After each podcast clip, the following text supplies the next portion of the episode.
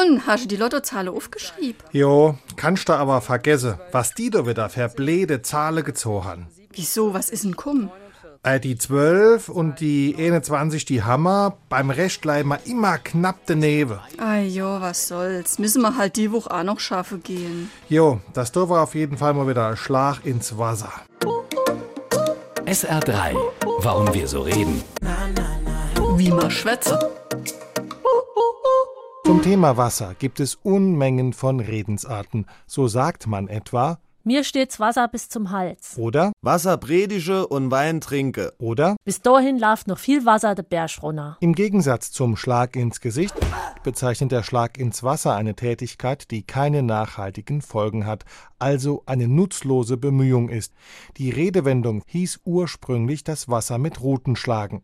Ob das mit der mittelalterlichen Praxis zusammenhängt, mit Schlägen ins Wasser die Fische aufzuscheuchen und in ein Netz zu treiben, ist nicht hundertprozentig geklärt.